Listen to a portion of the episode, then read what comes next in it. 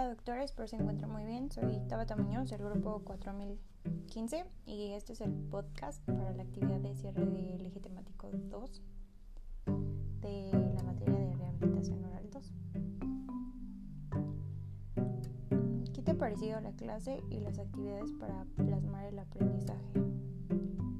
Ah, bueno, para mí las clases han sido muy buenas y completas, tanto en información como en las herramientas adicionales que nos proporcionó, como fueron los videos en YouTube, que me fueron de mucha ayuda para entender las alteraciones de complejo condilodisco, porque, mm, o sea, leyéndolos no, no, eran tan claros.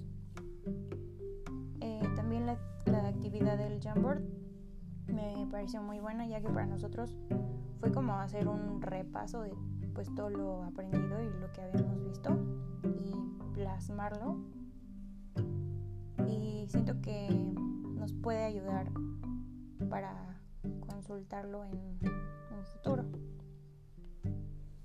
¿Qué es lo que ya sabías del tema? Pues tenía conocimientos muy generales sobre la etiología de los trastornos, de su clasificación y subclasificaciones. ¿Qué quisieras aprender más al respecto?